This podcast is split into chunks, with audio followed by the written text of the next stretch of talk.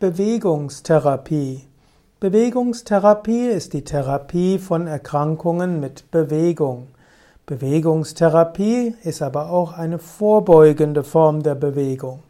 Bewegungsmangel ist ein wichtiges Kennzeichen unserer Zeit und Bewegungsmangel führt zum Entstehen verschiedenster Erkrankungen. Viele Menschen schonen sich, wenn Krankheiten kommen, das war in einer Zeit hilfreich, als die Menschen sehr viel körperlich sich belastet haben. Heute weiß man, dass die meisten Erkrankungen des modernen Menschen reduziert werden durch Bewegungstherapie. Menschen, die müde sind, haben eine Neigung, mehr zu schlafen, aber Bewegungstherapie wäre effektiver. Es ist wichtig, dass der Mensch sich bewegt. Im Yoga sprechen wir von den fünf Punkten für Gesundheit.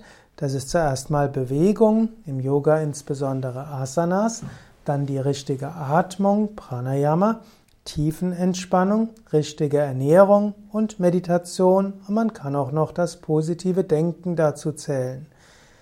Yoga als sehr gute Bewegungstherapie.